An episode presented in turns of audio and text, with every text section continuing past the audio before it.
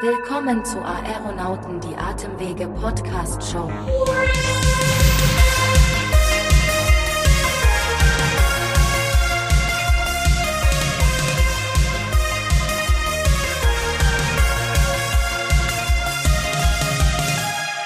Das ist Aeronauten die Atemwege Podcast Show.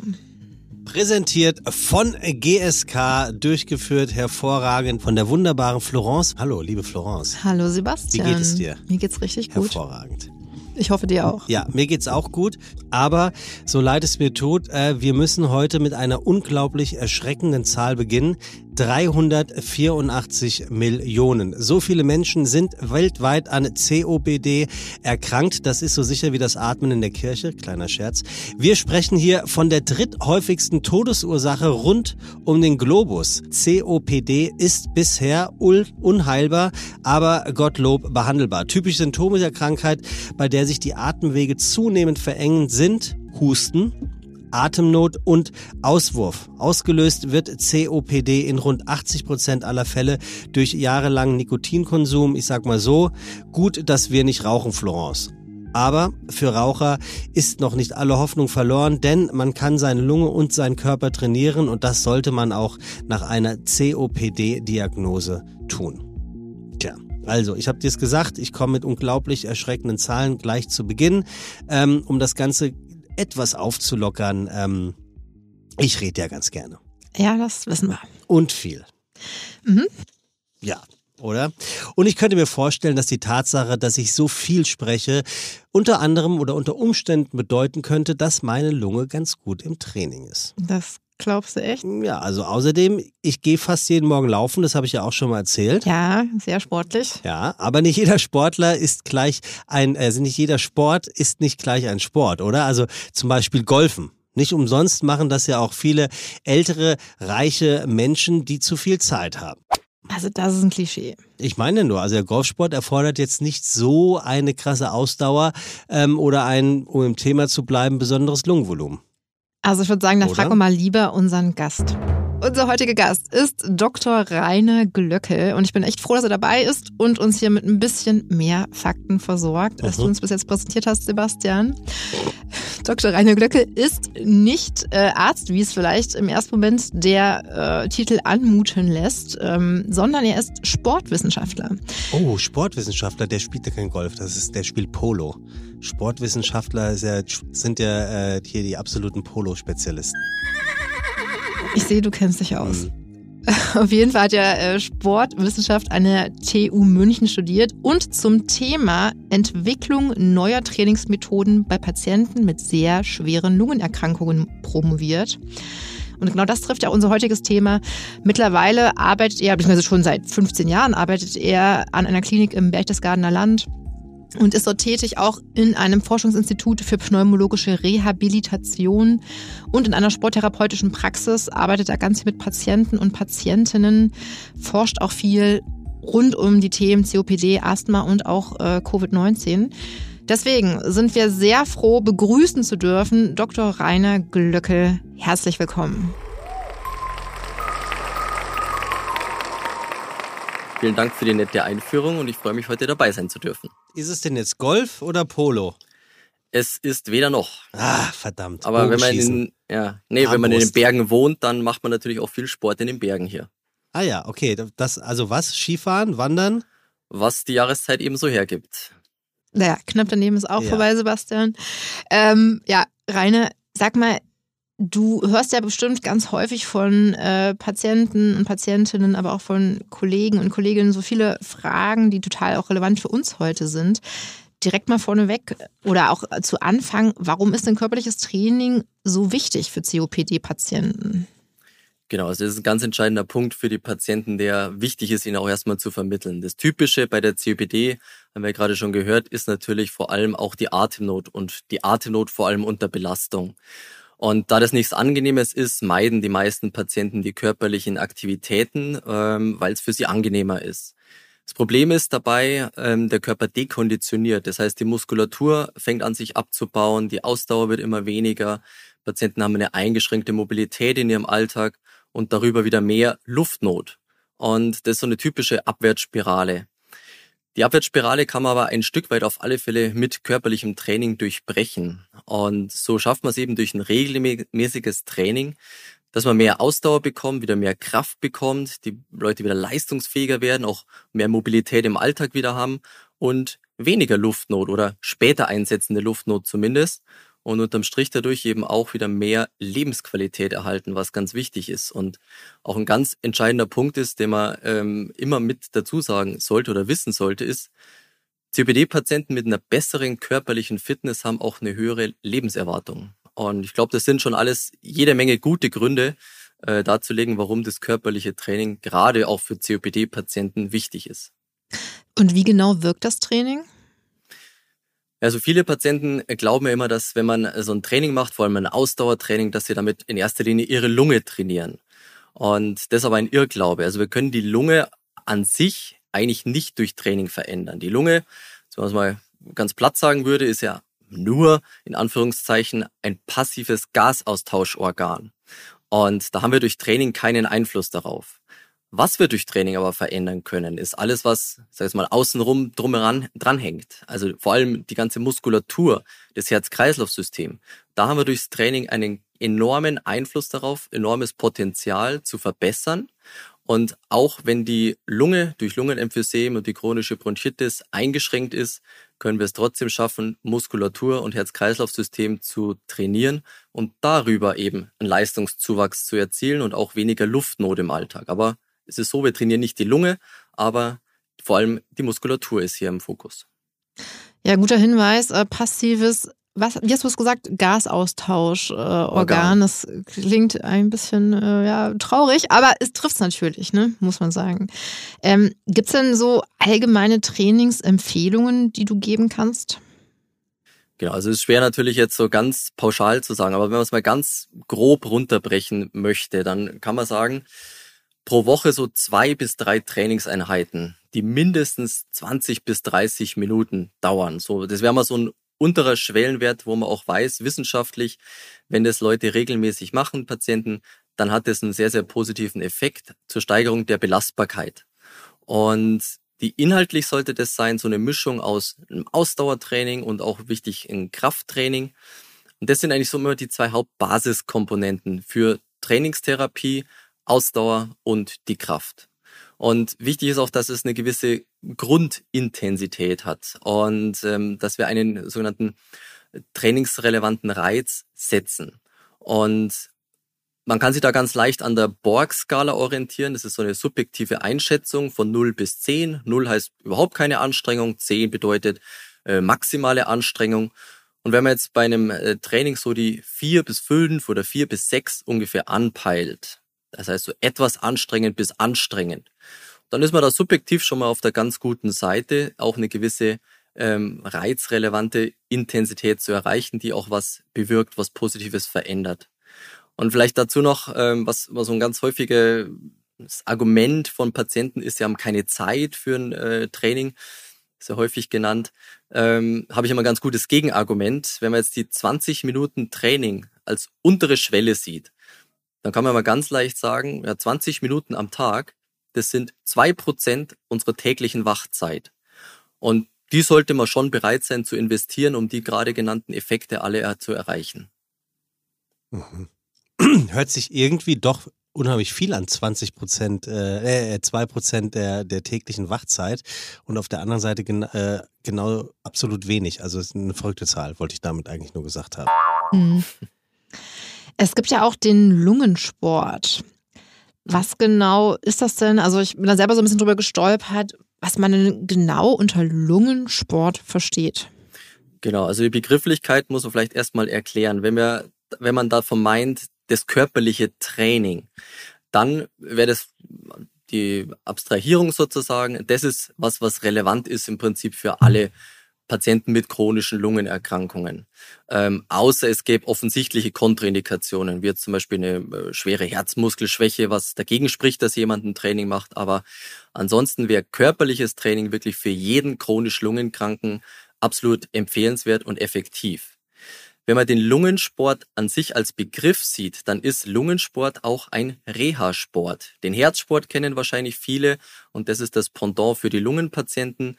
Der Lungensport sind dann im Prinzip ähm, feste Gruppen, die in ambulant in Deutschland stattfinden. Das ist also ein ambulantes System, ähm, unter anderem auch zur Reha-Nachsorge, wo in festen Gruppen Patienten mit einem speziell ausgebildeten Übungsleiter ein äh, regelmäßiges Trainingsprogramm machen, was zumeist so 60 bis 90 Minuten dauert und an örtliche Sportvereine angegliedert ist und da zumeist in den Turnhallen stattfindet.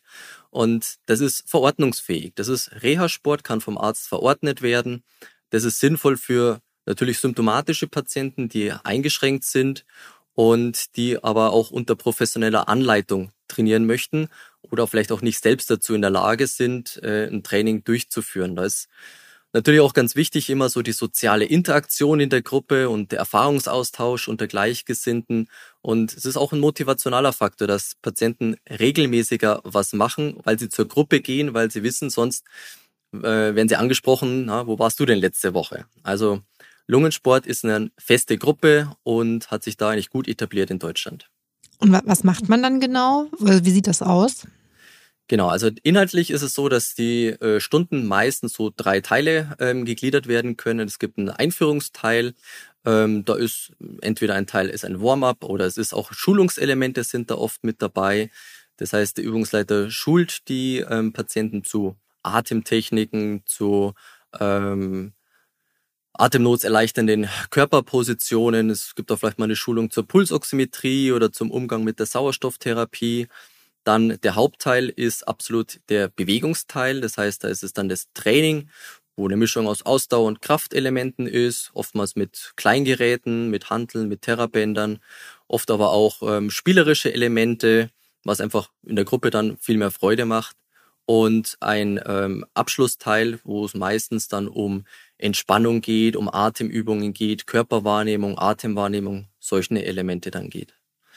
Es gibt auch, also die Frage ist, wie, findet man Lungensport dann in der Gruppe zum Beispiel? Da gibt's von die Arbeitsgemeinschaft für Lungensport in Deutschland und da gibt's eine Homepage zu, die äh, heißt www.lungensport.org.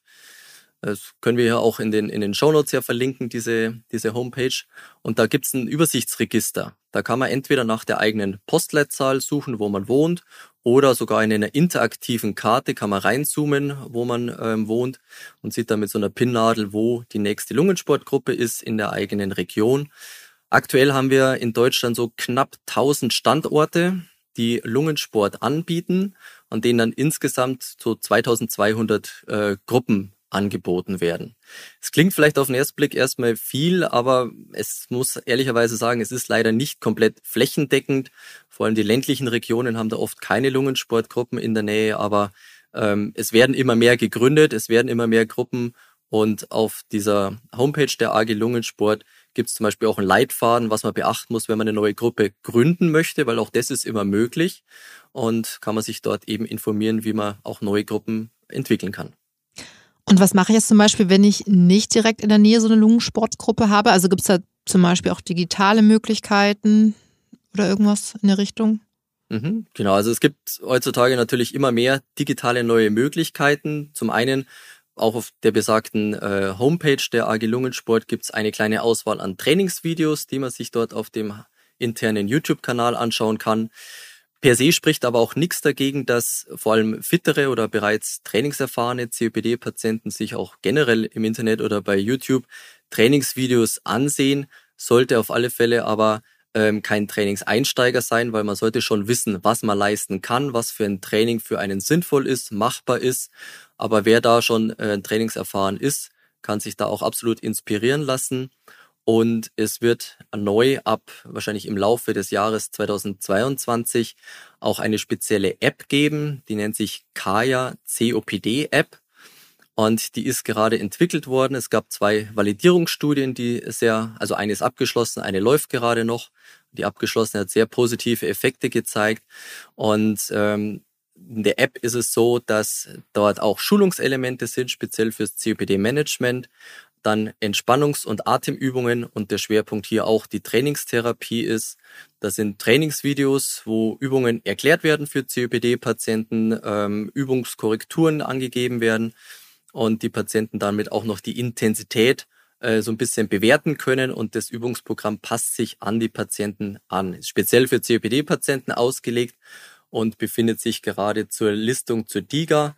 Also wird dann ab nächstem Jahr wahrscheinlich auf Rezept die App auf Rezept ähm, verordnet werden können, so dass man das beim Lungenfacharzt sich dann auch verordnen lassen kann sogar.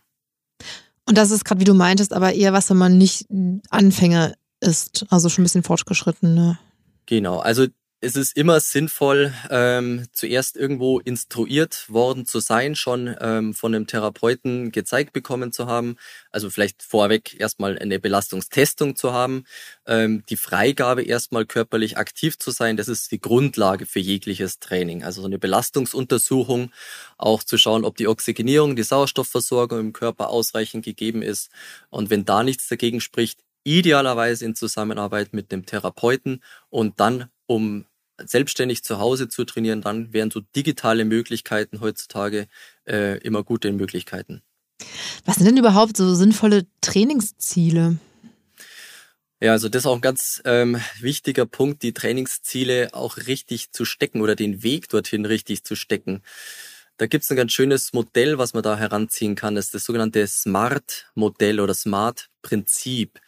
Und da kann man für jeden Buchstaben ähm, des Wortes Smart einen Punkt definieren. Smart steht für. SM am Anfang ist Sebastian Merget wahrscheinlich. genau, dann kommt das A mhm. als nächstes. Nee, also ich fange nochmal mit dem S an.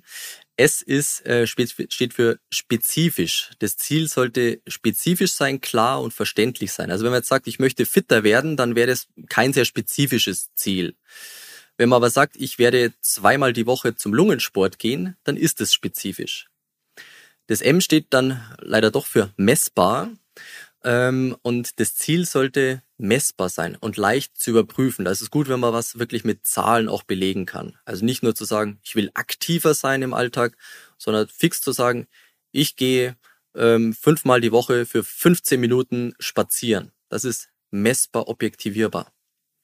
Dann das A steht für attraktiv. Das Ziel sollte also attraktiv für die jeweilige Person sein, sollte auch positiv sein. So fällt es leichter auch äh, zu motivieren, ähm, dort am Ball zu bleiben. Und zum Beispiel, wenn ähm, der Familie ein, ein Familienfahrradausflug irgendwie geplant ist und der COPD-Patient möchte dort gern teilnehmen und sagt, damit ich das schaffe, ähm, dafür trainiere ich jetzt die nächsten sechs Wochen zweimal die Woche eine halbe Stunde auf dem Heimtrainer, ähm, um dort mitfahren zu können. Dann das R steht für realistisch. Ähm, das sollte halt ein realistisches Ziel sein. Man soll seine eigenen Grenzen kennen, auch akzeptieren. Das Ziel sollte also weder zu schwer sein, aber auch, auch nicht zu leicht. Also sollte schon eine kleine äh, realistische Herausforderung sein. Hier als Beispiel, wenn ein Patient, der vielleicht eher so der Couch-Potato-Typ ist äh, und noch nie Sport gemacht hat, dann sagt, ich möchte jeden Tag eineinhalb Stunden Sport machen, das wäre wahrscheinlich eher unrealistisch. Wenn aber ein Patient sagt, ne, ich kann einmal am Tag schaffe ich 30 Minuten am Stück zu gehen und die Steigerung wäre, ähm, es auf zweimal 20 Minuten zu splitten, eine kleine Pause dazwischen zu machen, dann ist aber die Gesamtzeit trotzdem verlängert und das wäre durchaus ein realistisches Ziel. Und das letzte Buchstabe, das T steht für terminiert, heißt also wir sollten idealerweise ein genaues Datum haben oder eine exakte Zeit angeben. Ähm, zum Beispiel, ich mache Montag, Mittwoch und Freitag von 17 bis 18 Uhr ist meine Trainingszeit. Oder jeden Tag zur Tagesschau mache ich 15 Minuten Gymnastik oder Kniebeugen.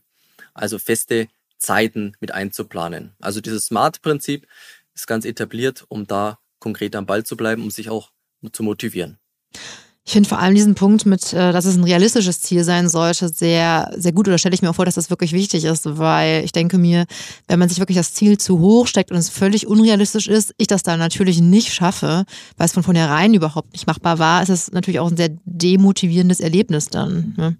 Ja, absolut. Oft stecken die Patienten auch immer gedanklich in der Vergangenheit und sagen, ja, vor zehn Jahren habe ich das und das noch geschafft, aber das führt in der Regel nie zu einem guten Ziel. Man muss vom jetzigen Standpunkt ausgehen, wo stehen wir jetzt und was können wir von jetzt als Ziel in die Zukunft gerichtet uns orientieren. Hast du denn noch einen Tipp, ähm, wie man erreichen kann, dass Patienten sich wirklich nachhaltig körperlich äh, betätigen und auch dranbleiben? Also das ist ähm, gerade die körperliche Aktivität ist da ein ganz wichtiger Punkt. Und da geht's eben auch nicht bloß ums Training, sondern auch um Aktivitäten im Alltag. Und da kann man ja zum Beispiel die Aktivität heutzutage auch relativ leicht messen. Ähm, zum Beispiel mit verschiedenen äh, Armbanduhren, Fitness-Trackern, Schrittzählern oder Apps. Da gibt's ja viele Möglichkeiten. Und das ist durchaus sinnvoll, dass Patienten da ihre Aktivität messen, mal wissen, wie viele Schritte gehen sie denn pro Tag ungefähr. Und dann wäre es wichtig, den Patienten erstmal zu vermitteln, warum denn körperliche Aktivität wichtig ist, obwohl sie ja Luftnot dabei haben in der Regel. Also müssen schon die positiven Effekte, die ich eingangs genannt habe, äh, wissen. Sie müssen auch die Bereitschaft ähm, haben. Das ist ähnlich wie eine Raucherentwöhnung. Wenn ein Patient nicht aufhören möchte zu rauchen, dann wird man es auch nicht schaffen. Wenn ein Patient nicht aktiver sein möchte, wird man das auch nicht von außen schaffen. Also es muss schon von ihm eine Bereitschaft da sein dann ist es sinnvoll, wie gesagt, objektiv zu messen. Da gibt es viele Möglichkeiten heutzutage, wie man das bestimmen kann und dann auch wieder Ziele zu setzen. Hier kann das SMART-Prinzip von gerade, kann da eine Orientierung sein. Und Patienten fragen auch immer, ja, wie viele Schritte soll ich denn gehen im Alltag? Und da können wir aus der Wissenschaft eigentlich schon ganz gute Cut-off-Werte heutzutage. Ähm, so ein minimaler Cut-off-Wert wären 3500 Schritte weil man weiß, dass wenn Patienten äh, dauerhaft unterhalb dreieinhalbtausend Schritte pro Tag gehen, dann ist das Mortalitätsrisiko also wirklich deutlich drastisch erhöht. Und so ein oberer Bereich wäre im Verhältnis der COPD gut, wenn Patienten schaffen, 7000 Schritte und mehr zu gehen. Das wäre wirklich das ein, ein sehr, sehr lohnenswertes Ziel. Da ist die eigene Prognose, die Morbidität, Mortalität deutlich günstiger.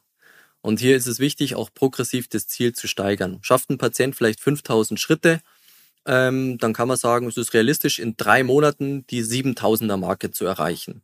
Und da könnte man dann zum Beispiel sagen, ähm, nächster Schritt wären immer 500 ähm, Schritte mehr pro Tag. Ist eine realistische Größenordnung, ähm, um so langsam peu à peu den Aktivitätsumfang zu steigern und auch wieder immer wieder motivationales Feedback zu geben. Und wenn es mal nicht klappt, ähm, aktiver zu sein, muss man auch durchaus die Patienten auch mal befragen, was sind denn die Barrieren, was hindert sie denn daran, aktiver zu sein? Und oft sind es ganz banale ähm, Gründe, die man eigentlich in der Regel irgendwie eigentlich immer lösen kann wir nähern uns tatsächlich Schritt für Schritt schon so ein ganz klein bisschen hier unserem Podcast. Also ähm, manchmal vergeht die Zeit ja wirklich äh, wie im Fluge. Meistens dann, wenn es interessant ist und äh, man wirklich gebannt zuhört. Das ist hier der Fall. Dennoch möchte ich ja so ein bisschen noch das unterhaltsame Element mit hier reinbringen, äh, liebe Florence und äh, lieber Herr Doktor. Insofern würde ich jetzt äh, die imaginäre Showtreppe auf meinem ähm, Shiny Floor runtergehen und ähm, einfach mal so ein paar vorbereitete Fragen stellen. So ein bisschen habt ihr sie eigentlich auch schon äh, beantwortet, aber ich werde sie der Vollständigkeit halber trotzdem stellen. Das bedeutet, Entschuldigung, Florence, ähm, du hast jetzt also einen Gegner sozusagen ähm, auf der anderen Seite des äh, Telefons, der äh, Telefonverbindung, gegen den du antrittst. Bist du bereit? Ja. Herr Doktor, sind Sie bereit? Ready. Dann wird es nun losgehen mit der ersten alles entscheidenden Frage. Wie viele Schritte soll ein Mensch am Tag gehen? Sind es A 5000, sind es B 10.000 oder sind es C 15.000 Schritte? Wie gesagt, die 10.000, äh, das sind diese Schrittzähler-Apps, die ja wirklich jeder mittlerweile benutzt, gefühlt. Ich, ich auch nicht. Das muss schon mal zu zweit. Aber Oder machen die das im Hintergrund automatisch? Äh, nee, nur wenn du zum Beispiel auf deinem Smartphone ah, installiert ja. hast okay. oder ne, Smartwatch etc. Du sagst 10.000. Ich sag 10.000. Ähm, wie sieht es denn bei Ihnen aus? Genau, also dem schließe ich mich an. Das ist die WHO-Empfehlung. Es war ja die Frage nach gesunden Menschen. Da sind 10.000 Schritte mhm. ähm, eine gute Orientierung und sollten angestrebt werden. Genau. Und was ich vorhin sagte, die 7.000 ist immer ein Verhältnis für COPD-Patienten gerechnet. Für die wäre das eine gute Schwelle. Ja, also äh, es ist tatsächlich äh, richtig. Wir haben ein klassisches 1-1 nach der ersten Frage. Das bedeutet, drei Fragen sind es in der Summe. Es ist also noch alles offen. Rainer Florence, es geht nahtlos weiter zur, weit zur zweiten Frage, die da wie folgt lautet. Welcher Sport ist als COPD-Patient im Anfangsstadium erlaubt? Ist es A. Karate, B. Yoga oder C. Alle? Einschränkungen gibt's keine. Ja, das ist ein bisschen tricky, weil ähm, es immer pauschal zu sagen äh, schwierig ist. Aber wenn die Frage war ja für den Einstieg, mhm. äh, da wäre Yoga wahrscheinlich äh, geeigneter. Wobei, wenn ein COPD-Patient äh, schon 30 Jahre Karate gemacht hat, würde auch da per se nichts dagegen sprechen. Aber für den Einsteiger ah, eher das Yoga. Gut, du sagst also B Yoga. Florence? Ich fühle mich gerade so ein bisschen wie im Studium mit den ganzen Multiple-Choice-Fragen, wo man genau auf die Formulierung achten muss. Gibt es in Deutschland Multiple-Choice-Fragen? Ja, im Medizinstudium Ach. schon. Ah, okay. genau. Ich weiß nicht, ob mich das gerade beruhigen soll. ähm, Sind Sie wenigstens Latein? okay. So, also, Karate, äh, Yoga oder alle. Es gibt keine Einschränkungen. Ich, Rainer ist äh, bei Yoga. Ich, also, ähm, ich meine, er, er, muss es ja wissen. ähm, ich hätte jetzt auch vom Gefühl her Yoga, Yoga gesagt, weil ich auch denke, das ist, wobei COPD im Anfang stand. Nee, ich würde auch sagen Yoga. Das klingt Gut. für mich am. Also, ähm, ich drücke auf den Knopf, der die richtige Antwort aufleuchten lässt. Und das ist alle. Es gibt kaum Einschränkungen. Oha heißt im Klartext, äh, wobei ich ganz ehrlich sagen muss, das, was Rainer sagte, ne, wenn jemand 30 Jahre Karate macht, oder Karate, so heißt es tatsächlich, ähm, dann wird er das auch dann weitermachen und im Yoga wird es genauso sein. Wenn wir uns jetzt aber äh, darauf einigen, dass das sowohl bei Karate oder auch bei Yoga der Fall ist, dann sind wir ja auch schon wieder bei kaum Einschränkungen. Es steht nach wie vor 1-1. Wir kommen zur finalen Frage. Und hier möchte ich äh, von euch das Folgende wissen. Welche der Antworten, die ich euch jetzt gleich vorlesen werde, ist falsch, also nicht korrekt, stimmt nicht, ist nicht wahr, macht keinen Sinn. Verstanden? Achtung! Bei einer Studie entspannten Gehens kann man um die 200 Kilokalorien verbrennen. Das ist die erste Antwort. Frage ist sie wahr oder falsch. Die zweite Antwort ist, das Zurücklegen von circa 400 Treppenstufen am Tag entspricht etwa einer 15-minütigen Jogging-Einheit. Oder ist die dritte Antwort falsch? Meeresluft ist besser als Waldluft für COPD-Erkrankte. Finde ich gerade schwierig, weil also ähm. Meeresluft besser als Waldluft, würde ich sagen, ja, vom Gefühl her, weil genau, Meeresluft ja generell äh, für viele Erkrankungen sehr gut, sehr heilsam ist. Ähm, bei dem eine Stunde entspanntes Gehen kann ich mir vorstellen, dass man damit eine halbe Schokolade, Tafelschokolade weg ja, trainiert, kalorienmäßig. Würde ich sagen, passt. Und bleibt ja aber nur noch die zweite Antwort. Aber ehrlich gesagt, 400 Treppenstufen. Hm.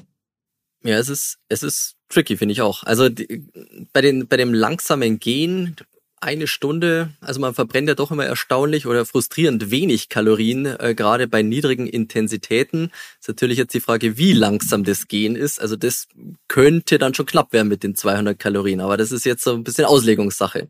Also, ich möchte euch ja nicht drängen, aber legt euch doch mal fest.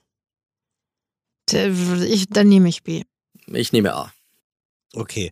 Ähm, also ehrlicherweise ähm, muss ich jetzt ähm, den Notar hier reinholen, beziehungsweise der guckt mich schon komisch an, weil ich habe natürlich versucht, euch so ein bisschen in das Licht zu führen. Es ist nämlich keine der Antworten falsch.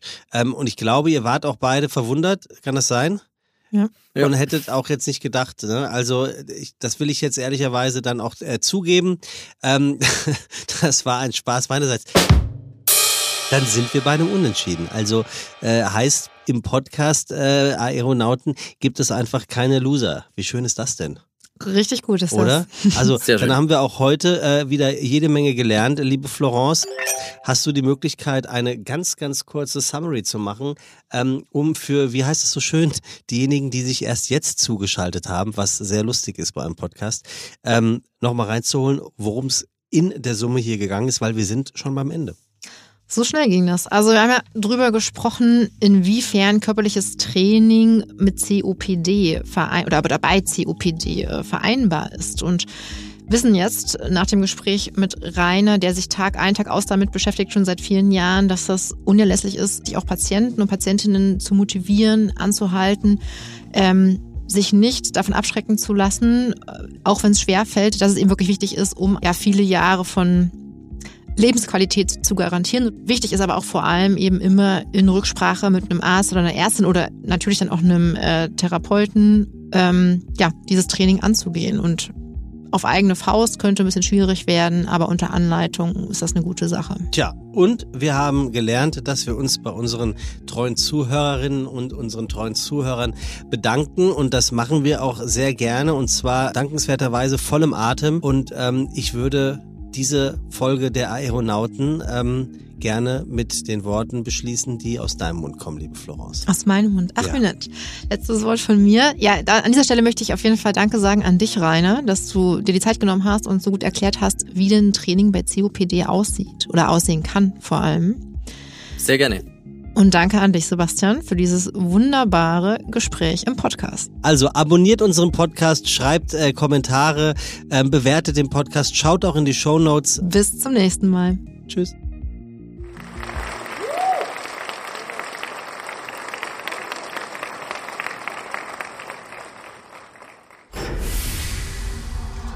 Aeronauten präsentiert von GSK.